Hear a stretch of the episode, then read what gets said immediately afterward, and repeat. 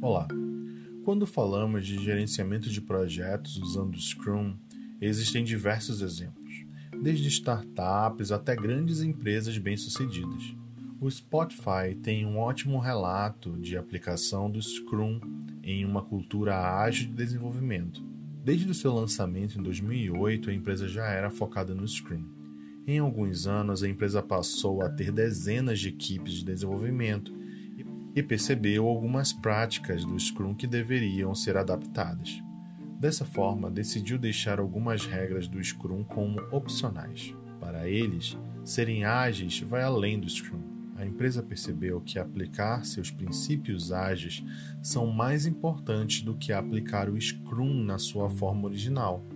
A empresa renomeou o Scrum Master para Agile Coach, desejando ter mais líderes do que gestores de processos também passou a utilizar o termo squads no lugar de times Scrum, tornando seus squads mais autônomos no processo de desenvolvimento, de forma que cada squad possui um time multifuncional e auto-organizado, geralmente com até oito pessoas.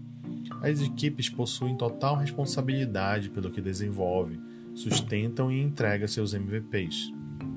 Cada squad possui sua missão de longo prazo, que tem como objetivo tornar o Spotify um lugar ideal para colecionar músicas e escutá-las. A autonomia dos squads decide o que construir, como construir e, principalmente, como trabalhar em conjunto durante o processo de desenvolvimento. Até a próxima!